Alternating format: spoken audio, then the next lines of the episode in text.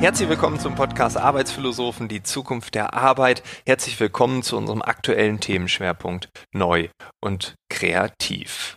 Zu Gast heute ist Max Lederer. Er ist Managing Creative Director bei Jung von Matt. Er ist also per Berufsbezeichnung ein kreativer, ein kreativer Mensch und deshalb für uns so spannend. Kreativität trifft bei ihm natürlich auch auf das Business. Er ist Geschäftsführer. Die eine Seite der Medaille trifft also auf die andere.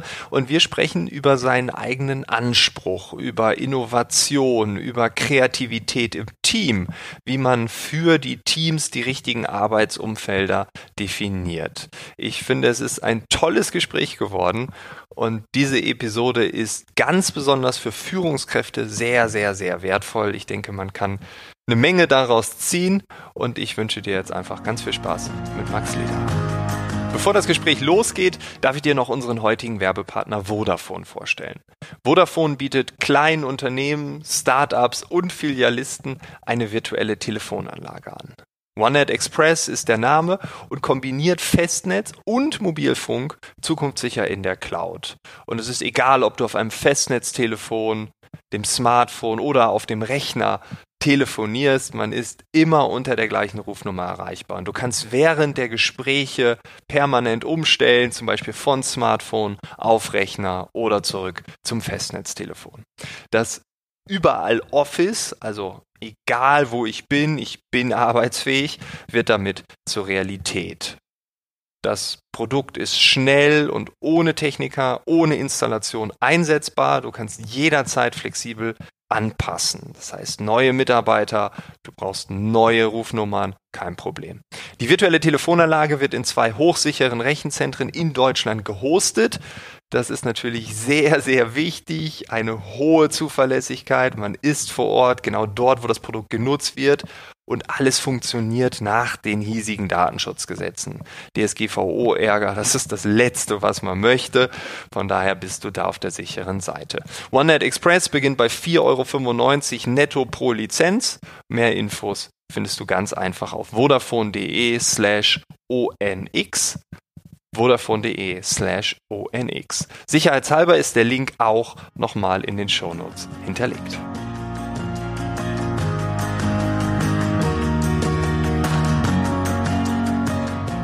Du bist Geschäftsführer Kreation. Äh, das musst du gleich nochmal ganz kurz erklären, was genau sich dahinter verbirgt, weil man hat es schon wahrscheinlich 50 Mal gehört, aber manchmal weiß man gar nicht genau, was sich dahinter verbirgt, obwohl es so offensichtlich ist. Ähm, du bist Geschäftsführer Kreation bei Jung vom Matt. Würdest du dich selbst auch als besonders kreativ ansehen oder sagst du, du bist völlig normal kreativ? Vielleicht zu der ersten Frage, genau. Also in der klassischen Werbeagentur, die wir, würde ich sagen, nicht mehr sind, aber in dem klassischen Aufbau einer Kommunikationsagentur gibt es eben Kreative und Berater. So. Und deswegen sagt man, es gibt eine Geschäftsführung, die die Kreation führt. Ich leite also ein Kreationsteam zusammen mit Partnern, die auch Kreationsteams oder Beratungsteams leiten. Deswegen Geschäftsführer Kreation. Bin ich besonders kreativ? Weiß ich nicht. ist ja auch so ein bisschen eine Besonderheit bei uns im Job. Die Leute haben ja eben nicht BWL studiert und wurden quasi in irgendwelchen Kaderschmieden auf eine Führungsrolle und ein Unternehmen vorbereitet, sondern es ist eher so, in Deutschland wünschen sich alle so eine nachvollziehbare Karriere- und Lebenslaufgeschichte. Und du wirst eben befördert, wenn du gut bist und wenn du deinen Job gut machst. Das heißt, die meisten fangen an als, weiß ich nicht, Programmierer, Texter, Designer. Ich war zum Beispiel auch äh, Grafikdesigner, Screendesigner am Anfang. Und dann nimmst du eben diese ganzen Level und irgendwann stehst du eben vor der Geschäftsführung und dann ist eben die Frage, okay, schaffst du es in die Geschäftsführung?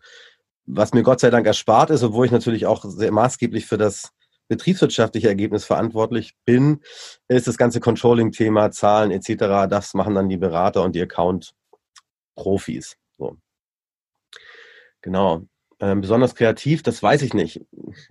Ich finde, das Problem in der Kreativität ist ja, dass der Begriff so inflationär zerfleddert wurde über die Jahre, also bis hin zu jetzt diesem Selbstverwirklichungsgedanken, der irgendwie überall erzählt wird, alles ist kreativ. Ich glaube, im Kern würde ich es versuchen, so ein bisschen aufzuteilen. Meiner Meinung nach ist es so, wie, wie unser Körper gebaut ist oder unser Gehirn. Es gibt ja eine rechte und eine linke Gehirnhälfte. Ähm, meiner Meinung nach gibt es eben Kreative oder Kreative, die stark aus diesem Schöpferischen kommen. Also das Kreative, das wirklich auf einem weißen Blatt Papier sich eine Geschichte ausdenkt, einen Film schreibt, ein Bild malt, von mir aus eine Idee hat für eine Anwendung, kann auch eine Dienstleistung sein. Und das andere Kreative ist meiner Meinung nach eher ein bisschen reaktiver. Das ist so ein Problemlösungs, so eine Problemlösungskreativität. Das heißt, schmeiß mir ganz viele Probleme hin, ich finde kreative Lösungen dafür. Und ich finde auch, auch wenn nicht alle in meiner Branche das unterstreichen würden, dass ein gewiefter Controller bei McKinsey durchaus sehr kreativ ist. Ne? Der kann aber keinen Strich malen oder sich keinen Film ausdenken. So, das ist quasi mein Bild von Kreativität.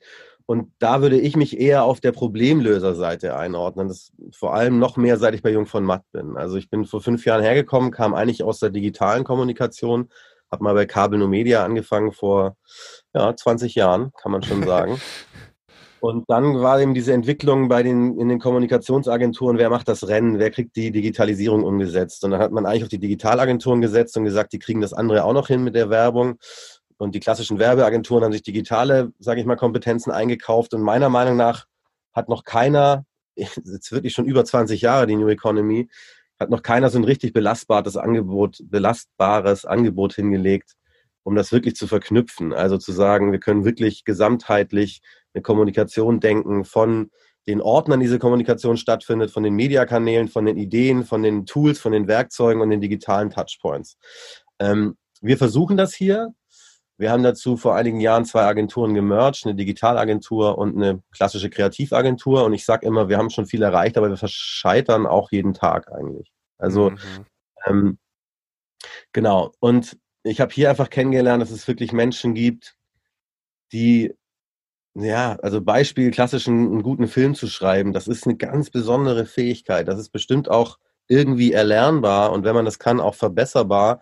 Aber wenn man das nicht kann, dann kann man das auch nicht lernen. Also, ähm, und ich habe da so eine ganz große Bewunderung, weil ich dann teilweise merke, das sind teilweise Menschen, ähm, genau, oder viele Menschen, die hier arbeiten, glaube ich, die haben einfach überhaupt keinen Platz in der klassischen, sag mal, kapitalistischen Verwertungslogik in einem normalen Unternehmen. So. Vielleicht wächst da jetzt ein Bewusstsein, dass es gut ist, solche Menschen irgendwo zu haben, aber die wird in so einem ganz normalen, sag ich mal, Büro-Office-Job einfach nicht reinkriegen. Ne? Und ähm, da merke ich dann schon, dass ich zum Beispiel nicht so gut alleine funktioniere. Ich funktioniere eher mit einem Gegenüber. Ich merke, dass ich äh, Qualitäten in der Geschwindigkeit habe. Da geht es schon um Kreativität. Das ist ja irgendwie im Kern das, was wir machen. Wir müssen uns was ausdenken. Wir müssen dem Kunden was anbieten, einem Dienstleister, um ein Problem zu lösen oder einen Absatz zu erhöhen oder, weiß ich nicht, Traffic zu generieren. Aber ich kann am besten wirklich unter Feuer mit vielen Auseinandersetzungen Impulse setzen. Ich glaube auch ganz gut inspirieren. Aber dieses eher schöpferisch Kreative, da finde ich mich nicht so stark. Ja, das, ich finde das interessant, dass du das so ausdifferenzierst, weil das ist ja auch die Wahrnehmung vieler Menschen da draußen. Der Kreative ist ein einsamer Schreiberling im Keller und überlegt sich was zwölf Stunden und kommt dann abends nochmal ganz scheu einmal kurz auf die Straße, holt sich eine Pizza ab und geht wieder in den Keller und schreibt weiter. Ne? Also dieses, äh, wir, wir, wir müssen so die Gedanken bei uns haben. Das finde ich ganz interessant, weil Michael Mittermeier hat seine Programme genauso entwickelt. Äh, der war nicht der Comedian, der sich hingesetzt hat und dann alles aufgeschrieben hat, sondern der hatte ein oder zwei Personen und dann haben die sich in den Raum gesetzt und gequatscht. Mhm. Und das, was alle drei sehr lustig fanden über die aktuellen Tagesgeschehnisse, war dann Teil des Bühnenprogramms. Fertig. Ne? Also auch hier äh, Kreativität im Team, wenn man das erkennt. Äh, ja, ich finde das super, dass du so eine Definition hast. Du hast gerade das Thema äh, Problemlösen ja auch ähm, angesprochen. Du hast in einem Interview, ich habe ja über dich gegoogelt und habe dann als erstes ein Interview mit Google gefunden. Logisch, alles was von ja, auf Platz eins. Die Suchmaschinenoptimierung von Google funktioniert. Da hast du gesagt, eine Innovation muss ein Problem lösen. Das ist per se die Definition von Innovation. Jetzt hast du gerade gesagt, ähm, du bist kreativ da drin, Probleme zu lösen. Ist Kreativität gleich Innovation in deiner Definition? Weil manche sagen es und manche sagen, nee, nee, da ist ein klarer Cut. Boah, nö, würde ich nicht sagen. Ich finde jetzt, wenn jemand ein ganz klassisches, also ich bin jetzt zu wenig in der modernen Kunstszene, aber wenn jemand riesige große Ölgemälde macht, aber das ist total zeitgenössisch und der wird hoch bewertet und das ist total kreativ, ist das jetzt nicht erstmal besonders innovativ, finde ich, oder? Also es gibt ja durchaus Disziplinen, ich finde auch Musik ist schwer innovativ zu nennen. Man greift ja gerne danach, dass man sagt, ah, es werden neue Werkzeuge benutzt, digital, dann ist es innovativ. Ja, ich könnte jetzt aber zum Beispiel selber natürlich nicht sagen, was ist innovativer, Jazz oder so. Aber wenn ich jetzt beim Beispiel Jazz bleibe, wenn jemand mit einem Instrument spielt, das 150 Jahre alt ist, ist das innovativ? Ist das eine Innovation? Also wenn wir jetzt über Kreativität nachdenken, ne? Mhm. ich glaube schon, dass es extrem viel Kreativität bedarf, um Innovationen zu schaffen. So rum auf jeden Fall.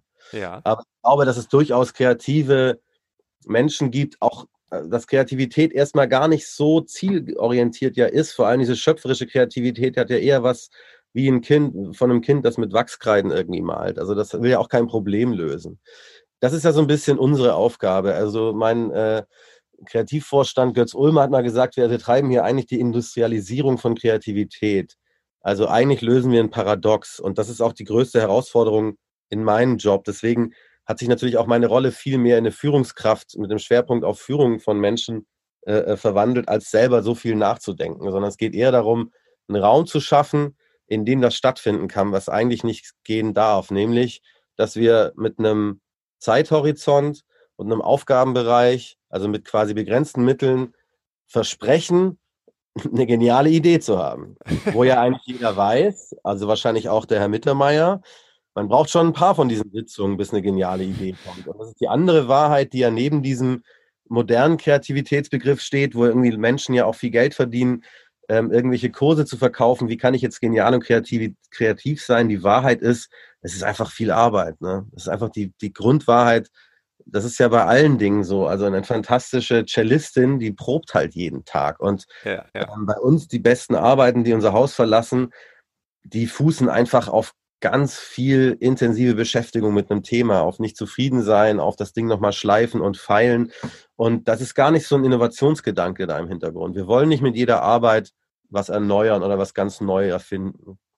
Trotzdem stehe ich natürlich zu der Aussage aus dem Interview, weil definitiv es mangelt ja überhaupt nicht an sogenannten Innovationen. Also wenn man sich eine CES anguckt oder so in Las Vegas Anfang des Jahres, da gibt es ja die großen Stände.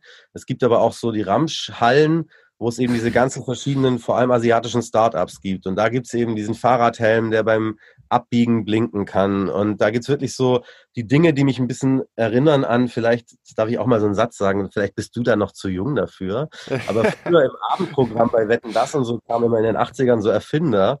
Das war so ein, das war fast so ein Berufswunsch von uns Kindern in den 80ern, Erfinder. Und das waren eben noch überhaupt komplett undigital. Das waren dann so Alltagserfindungen. Also zum Beispiel, ich erinnere mich noch an ein paar Skier, mit denen man Treppen steigen konnte. Und das war ja alles so Quatsch. Ne? Deswegen meine ich halt, das löst kein Problem und deswegen ist das auch keine echte Innovation. Und das merkt man vor allem bei digitalen Anwendungen, finde ich. Bei Startups merkt man es ja ganz brutal natürlich nach einer Zeit der vielleicht ungerechtfertigten Finanzierung, ob das Ding fliegt. Ähm, ja, also muss ein Problem lösen.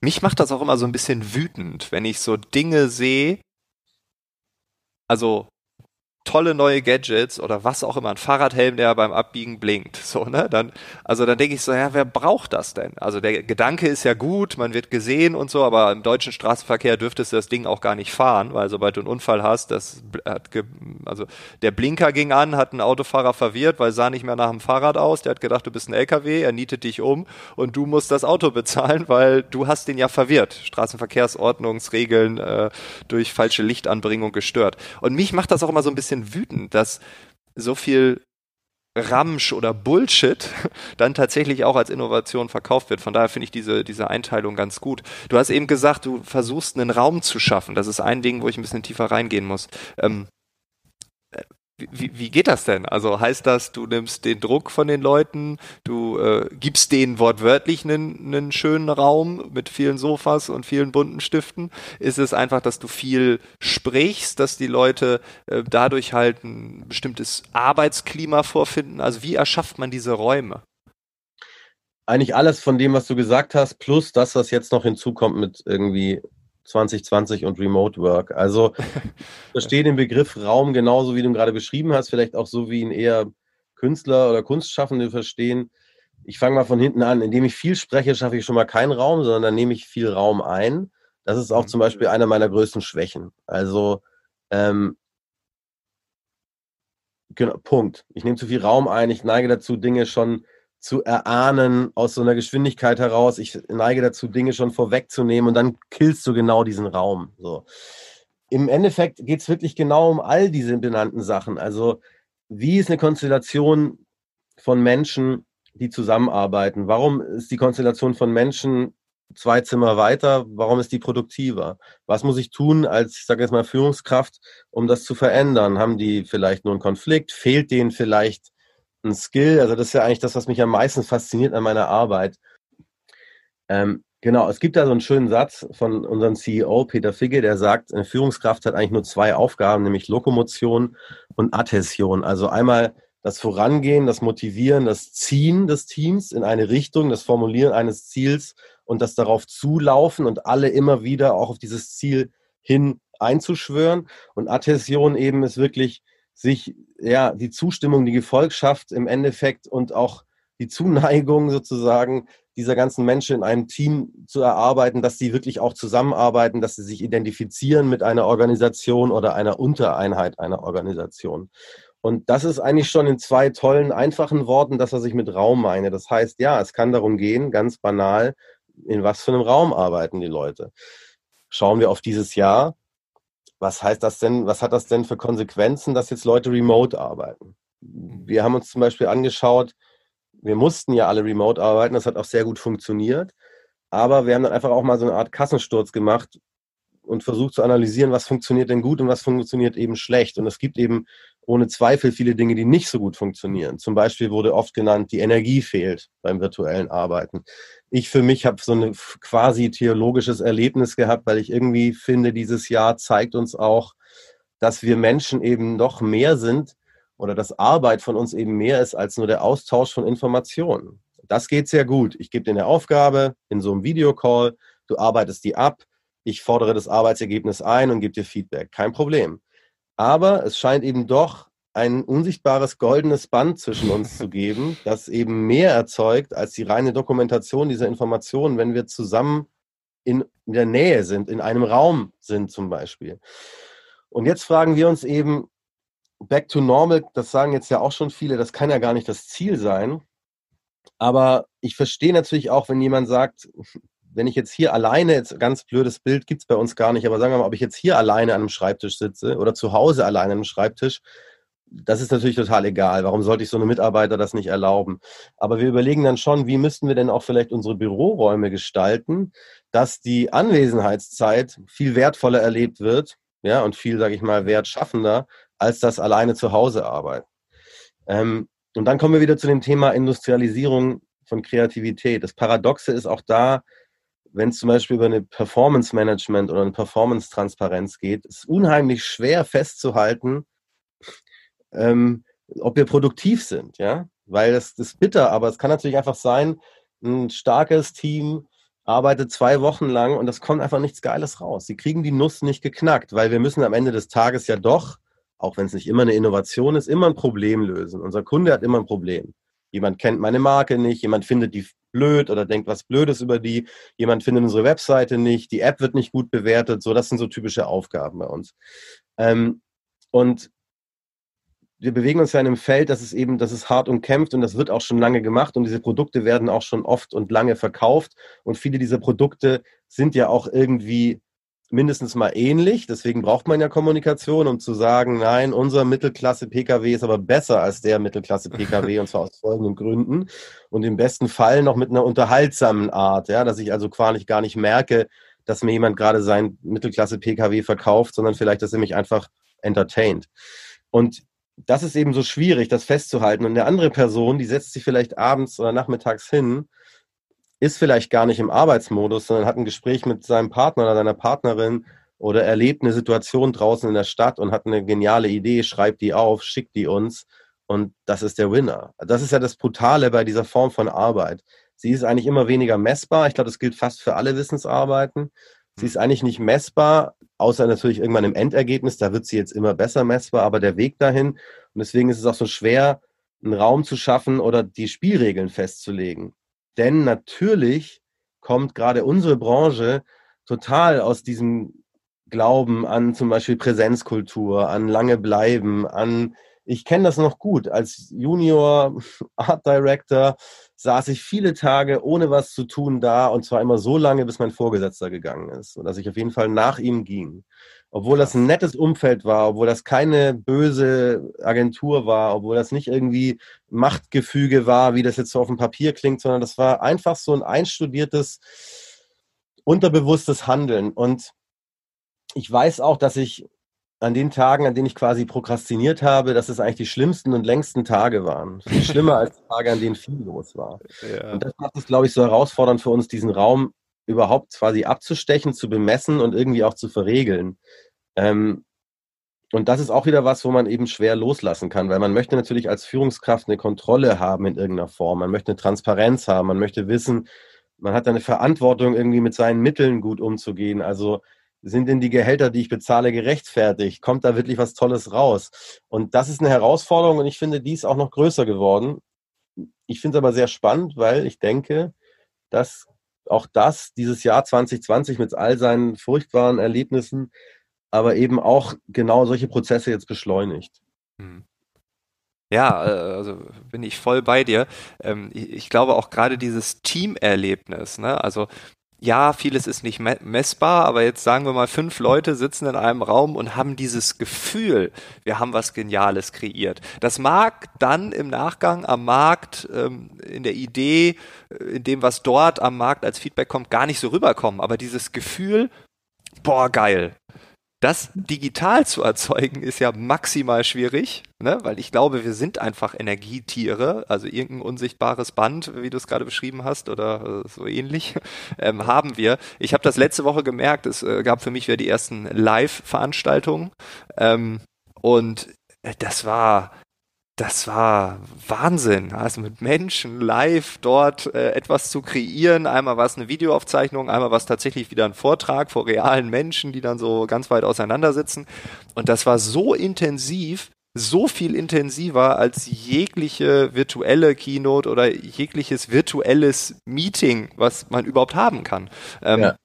Und ich glaube, diese Energiegeschichte, wenn man es in Zukunft schafft, die punktuell immer wieder reinzubringen. Also die Leute kommen rein, tanken sich auf, gehen dann mhm. wieder in ihre Strukturen, die gut in ihr Leben passen, wie du es gerade schon sagtest, ne? die Geschäftsführer, die dann zwischen zwei Meetings eine Stunde mit dem Kind spielen äh, und mhm. dann dort nochmal Energie tanken und, und, und. Also ich glaube, dieser Mischmasch, äh, der wird ganz viel ja ausmachen. Also das ist, äh, ja.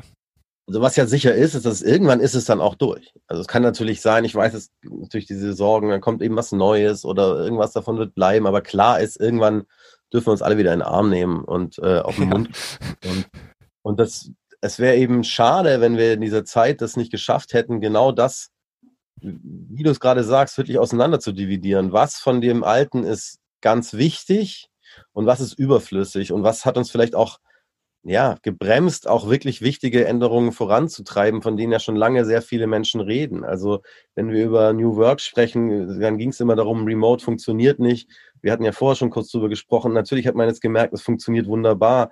Wenn wir über neue Arbeitszeitmodelle gesprochen haben, zum Beispiel, um auch eine Vereinbarkeit von Familie und Beruf herzustellen, hieß es auch eben, auch in unseren Branchen sehr oft, das ist nicht vereinbar mit unserem Leistungsgedanken oder mit den Timings. Es ging jetzt eben doch. Was ich wahrnehme, ist, es gibt ein ganz anderes Bewusstsein von den, von den Kollegen aus dem Team dafür, dass zum Beispiel ich jetzt, ähm, das gerade eben zum Beispiel ganz häufig ist, wir können jetzt ja eigentlich alle wieder herkommen, wenn wir wollen. Und natürlich jetzt wir Führungskräfte, sage ich mal, haben auch ein starkes Bedürfnis, uns viel auszutauschen und auch irgendwie zu repräsentieren. Wir sind da, wir steuern dieses Schiff durch dieses Jahr, ist ja klar. Ähm, aber wenn ich jetzt zum Beispiel merke, einer meiner Kinder ist krank und zwar jetzt noch nicht Corona, aber die dürfen dann ja gar nicht mehr in die Einrichtung, selbst wenn die einen kleinen Schnupfen haben. Ich muss zu Hause bleiben. Es gibt eine viel größere Akzeptanz dafür. Und es gibt auch keinen blöden Blick. Ich sage auch nicht, dass es das vorher zwangsläufig gab, aber man hatte das gerade als Vater oder Eltern generell bestimmt öfter mal dieses Gefühl, wenn ich jetzt sage, ich muss jetzt aber das irgendwie zum Beispiel mein Kind aufpassen oder so, obwohl das andere auch Eltern sind, stand man unter so einem Druck. Mein Gefühl ist, dass es ein Bewusstsein geschaffen hat bei den Leuten, dass es viel akzeptierter ist.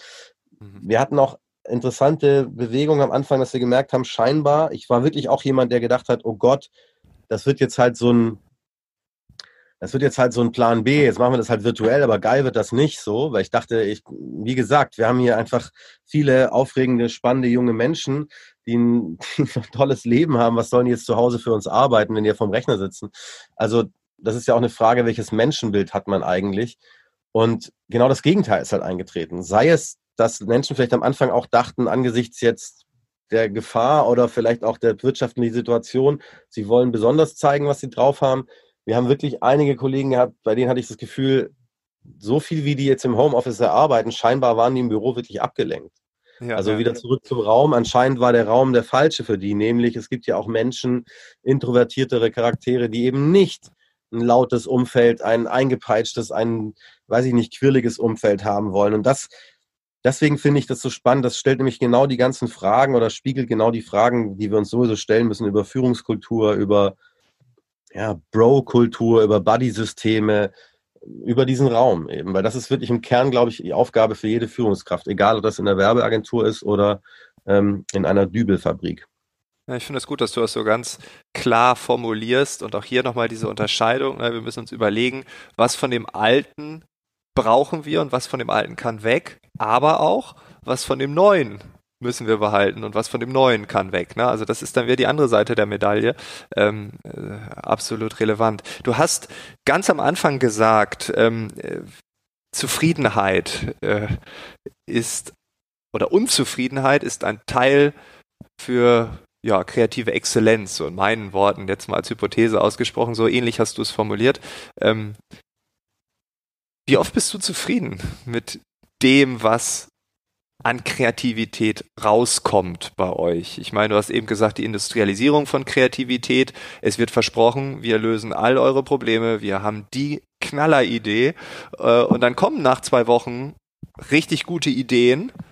Vielleicht auch der Kunde ist mehr als zufrieden. Bist du dann auch zufrieden oder ist man als Teil der Kreation einfach immer unzufrieden? Also, das ist natürlich eine Steilvorlage. Ich weiß nicht, ob du das beabsichtigt hast, aber einer unserer Kernmarkenwerte der Marke Jung von Matt ist ja, wir bleiben unzufrieden. Und das okay, war wirklich nee, ganz, nicht. ganz starkes Glaubensbekenntnis unserer Gründer, die gesagt haben, genau, man ist eigentlich, ne, es ist dieses Streben nach Exzellenz. Und ähm, ich glaube, dass ich da das alles ein bisschen anders betrachte im Kern verstehe ich das schon. Also erstmal würde ich wirklich sagen, Dinge, für die mich jetzt vielleicht auch Kollegen auspeitschen würden. Erstmal sehe ich uns total als Dienstleister und ich finde wirklich, wenn der Kunde fröhlich, froh ist, dann bin ich auch erstmal zufrieden. So, das kann ich schon so sagen. Echt? Also auch wenn du sagst, das ist nicht gut, was wir abgeliefert haben, wärst du auch zufrieden dann? Oder wenn du sagst, ja, da wäre ja mehr möglich gewesen. Also erstmal sehe ich halt, das ist ja mit den Verpflichtungen zu tun. Ne? Sagen wir mal, ja. ähm, also grundsätzlich, ich habe zum Beispiel einen ganz guten, äh, ganz guten ähm, Monitor, das ist meine Partnerin, meine Ehefrau, die findet zum Beispiel alles furchtbar, was wir machen. Die fand, glaube ich, noch nie was geil, was ich gemacht habe.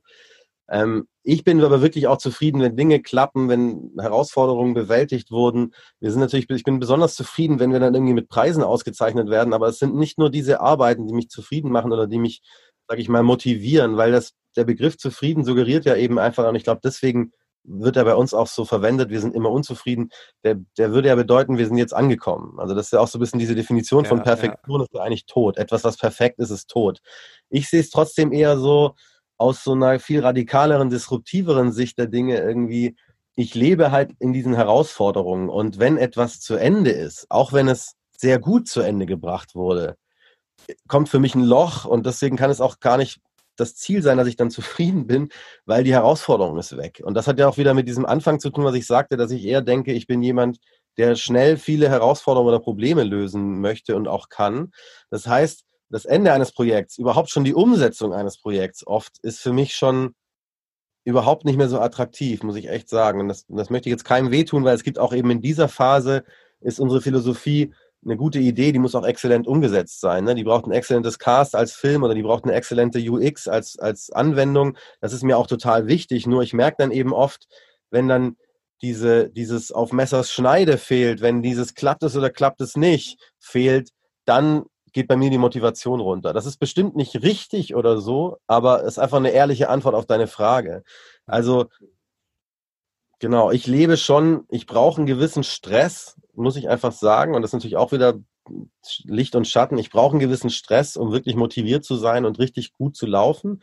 Und bin dann natürlich aber auch immer schnell natürlich der Gefahr ausgesetzt, dass ich mir zu viel, ne, zu viel mhm. Stress reingezogen habe. Und das ist so ein bisschen meine, glaube ich, würde man das vielleicht sagen, Lebensaufgabe, diesen Mittelweg zu finden, weil ich merke halt wirklich, mein Ziel kann eben nicht sein, kann man, habe ich auch schon irgendwie mit Beratern und Therapeuten drüber gesprochen, die dann auch irgendwann eingesehen haben, ja, okay, wahrscheinlich können wir sie nicht meditieren schicken, weil das, das, das, das ist, das entspricht überhaupt nicht ihrer Natur. Also einer meinte dann vielleicht zum Schrei-Yoga oder so, aber weil ich bin eben sehr angetriebener, sehr lauter, sehr sozialer Typ und ähm, ich habe dann auch irgendwann gemerkt, es kann gar nicht das Ziel sein, dass ich mir was auferlege, was vielleicht bei anderen Leuten funktioniert. Und bei mir funktioniert eben sehr gut die Herausforderung, am besten die sehr große Herausforderung.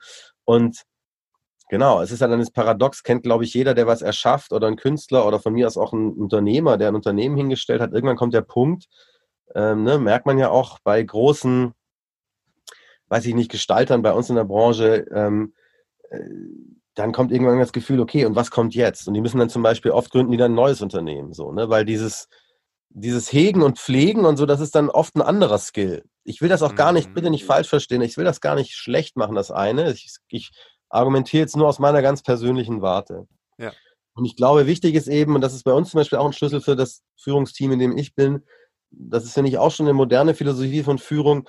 Wichtig ist wirklich rauszufinden, für welche Phase und für welchen Teil eines Projektes hat welcher, hat welcher Mensch den besten Beitrag. So. Und eben nicht sowas wie Ownership im Sinn von, ich habe mir das aber ausgedacht, jetzt muss ich das auch auf Englisch präsentieren, obwohl ich überhaupt nicht gut Englisch präsentieren kann.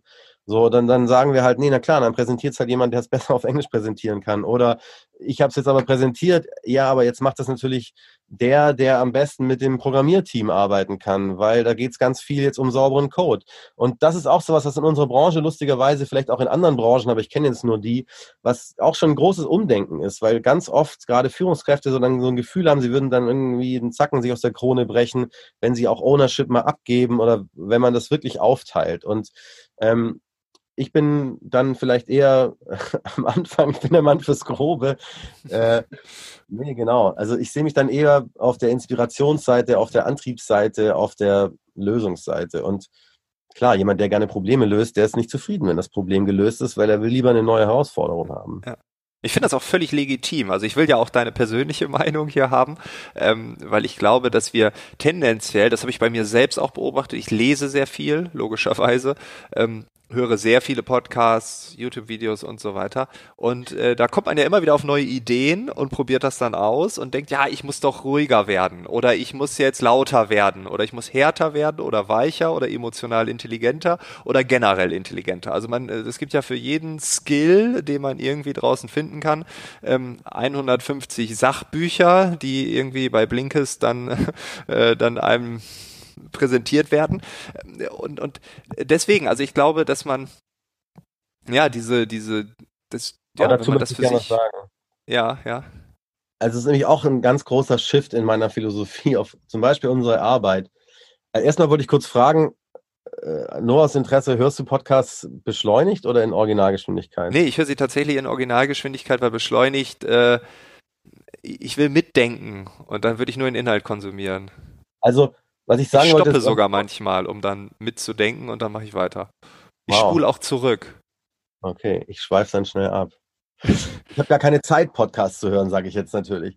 Ähm, nee, was ich sagen wollte, ist, genau in diesem Wandel, in dem wir uns befinden, also die Werkzeuge nehmen immer zu, der Werkzeugkasten wird größer, wir brauchen immer neue Skills, wir haben mittlerweile hier nicht nur noch Texter sitzen, sondern wie schon gesagt, Programmierer, UX-Designer. Ich sitze hier in einem Tonstudio, hier sitzen also Musikproduzenten, äh, wir haben Media-Profis, Datenanalysten, äh, das ganze, das ganze Setup. Und ähm, damit wächst natürlich auch diese Frage Generalist versus Spezialist oder Generalistin versus Spezialistin. Und in dieser klassischen auch Mitarbeiterführung und Bildungsphilosophie finde ich immer so, da gibt es dann immer diese irgendwie eine Form von Bewertung einmal im Jahr und dann wird eben gesagt, was du alles schon gut kannst und dann wird gesagt, was du noch nicht so gut kannst und an den Sachen sollst du arbeiten. Und ich bin mittlerweile nach meinen 20 Jahren Berufserfahrung echt an dem Punkt, dass ich glaube, das ist der falsche Weg. Ich glaube, dass damit, das ist ein bisschen wie das, was du meinst, mir jetzt zum Beispiel eine Ruhe verordnen, äh, es klingt irgendwie spannend, ist aber, glaube ich, total kontraproduktiv, weil das eben nicht meinem Naturell entspricht. Und das ist auch wissenschaftlich belegt. Ich habe mal gehört, es gab so eine Studie und zwar haben die das versucht mit einer ganz einfach zu dokumentierenden Fähigkeit, nämlich schnell lesen.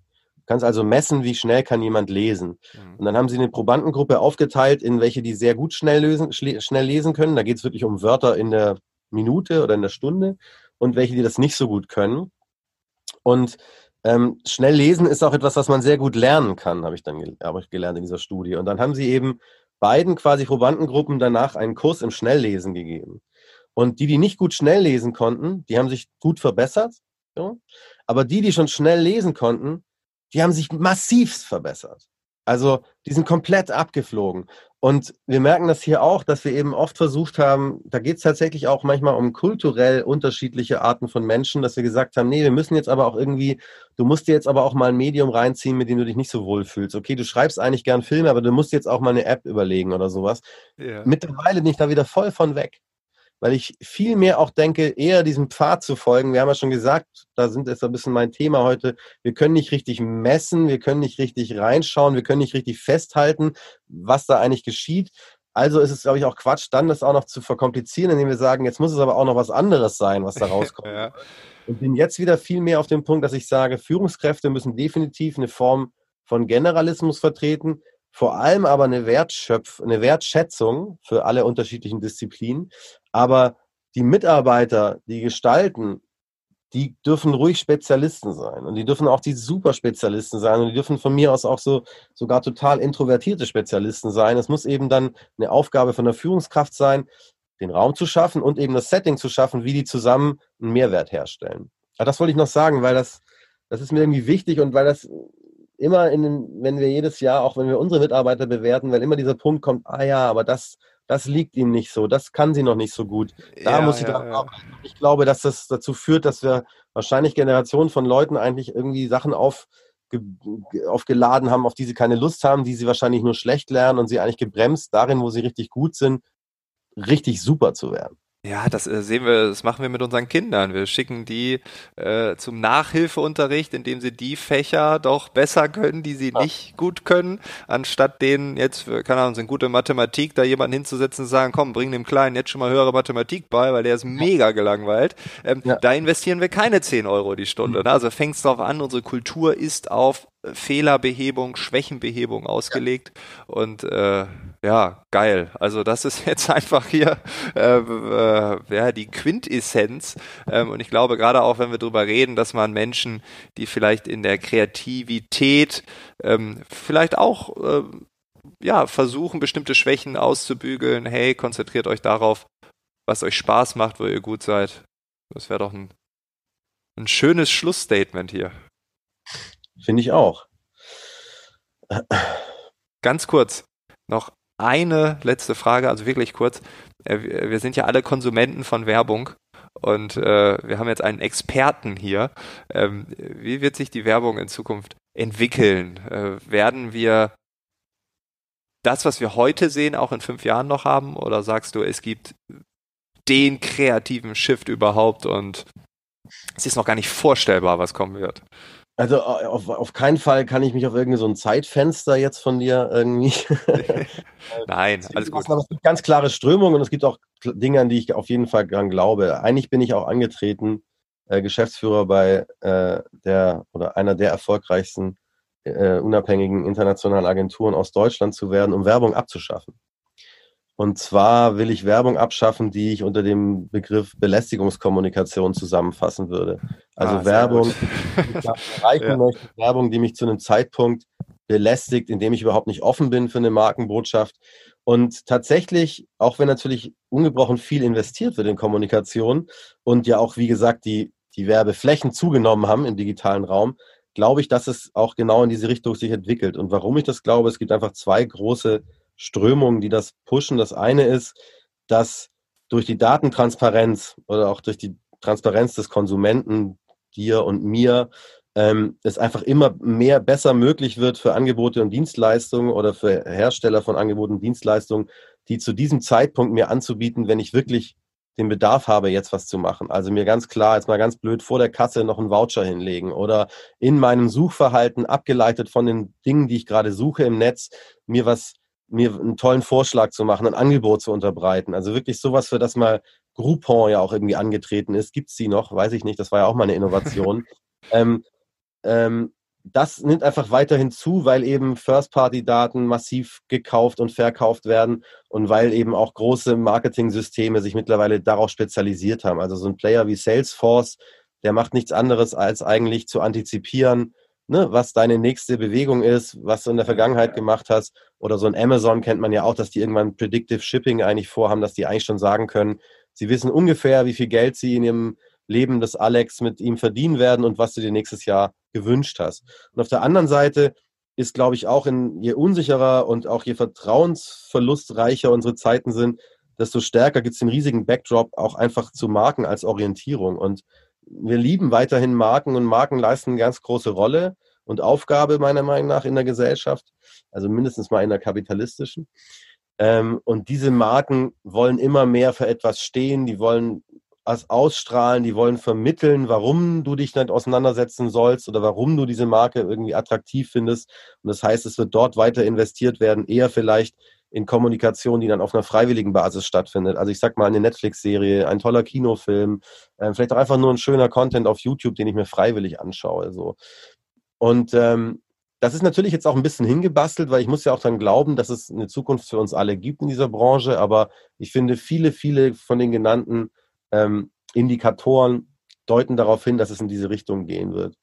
Dass ich zum Beispiel, also mein Lieblingsbeispiel ist immer mein Motorradführerschein. Das ist so ein Produkt, mit dem beschäftigst du dich dein ganzes Leben nicht, bis du die Idee hast, einen Führerschein zu machen und dann hast du keine Ahnung davon. Und dann gehst du ins Internet und ähm, du hast mein Motorrad gesehen, klar, das vielleicht auch ein Motorrad, das du gerne hast, aber du hast ja keine Ahnung, für was stehen diese Motorradmarken so. Also du weißt nicht, ist das eine eine Luxusmarke oder nicht. Ähm, und dann gehst du ins Internet und suchst freiwillig nach Markeninhalten und die gibt es einfach nicht. Ne? Das sind dann langweilige Filme oder den besten Content natürlich Entrepreneurship haben wieder irgendwelche kleinen YouTuber, ne? Oder den spannendsten YouTube-Content hat ein Portal aus Österreich für Gebrauchtmotorräder. Die machen einfach jede Woche drei Videos. So. Ja. Ähm, und dann merkst du eigentlich meiner Meinung nach als Marke musst du an diesem Punkt ansetzen, dass wenn so ein Moment stattfindet, wenn ich mich für was interessiere, dass du dich dann quasi darauf vorbereitet hast, in deiner, in dein, dein bestes Kleid rausgelegt hast, deine besten Argumente zusammengebaut hast und heutzutage würde man auch sagen, eine klare Haltung vermittelst. Und auf der anderen Seite wird diese ganze wirklich Abverkaufskommunikation meiner Meinung nach so automatisiert werden, dass sie ein bisschen wie Scheitech, dass sie, dass sie uns gar nicht mehr auffällt, sondern dass wir eben beim Checkout, bei einem Produkt, eine Produktentscheidung treffen. Vielleicht merken wir das gar nicht. Das soll jetzt nicht so ja. schlimm klingen, sondern eher convenient ähm, weil vielleicht hat er zum Beispiel ein Broker im Hintergrund unsere Daten quasi gerade in dem Höchstbietenden verkauft, dass wir das Produkt jetzt angezeigt bekommen, das wir jetzt kaufen, dass wir einfach nicht mehr damit belästigt werden. Das ist, glaube ich, die Zukunft von Werbung, wie ich sie mir vorstelle. Max, vielen, vielen Dank für diesen wilden Ritt ähm, durch deine Kreation, durch deine Kreativarbeit und ich glaube, wir haben völlig neue Zusammenhänge kennengelernt und äh, ich würde mich freuen in Nicht-Corona-Zeiten, dass wir dann im Karo-Viertel, in meinem alten Wohnviertel, zumindest mal für fast ein Jahr, ich bin letzte Woche noch dran vorbeigelaufen, ähm, an eurem Büro tatsächlich sogar, ähm, ja, dann einen Kaffee bei Taikai zu trinken. Da war er auch schon hier im Podcast. Ja, Frank, geht mir genauso. Vielen Dank. Das war ein tolles Gespräch. Das hat Spaß gemacht. Äh, bist ein feiner Kerl. Alles, alles Gute. Danke. Und ich freue mich auf deinen Besuch im Karo-Viertel. Das war die Episode mit Max. Wie immer sind alle Links in den Shownotes hinterlegt. Wenn dir die Folge gefallen hat, dann freue ich mich natürlich, wenn du diese teilst. Vielleicht hast du Arbeitskollegen, Führungskräfte oder Chefs, Chefinnen, völlig egal. Oder du sagst, Mensch, die Folge darf man mal anhören. Du kannst natürlich auch die Folge bei Apple Podcasts bewerten. Darüber würde ich mich natürlich genauso freuen. Wir hören uns zum Finale des Schwerpunktes am nächsten Mittwoch wieder. Ich wünsche dir bis dahin alles Gute.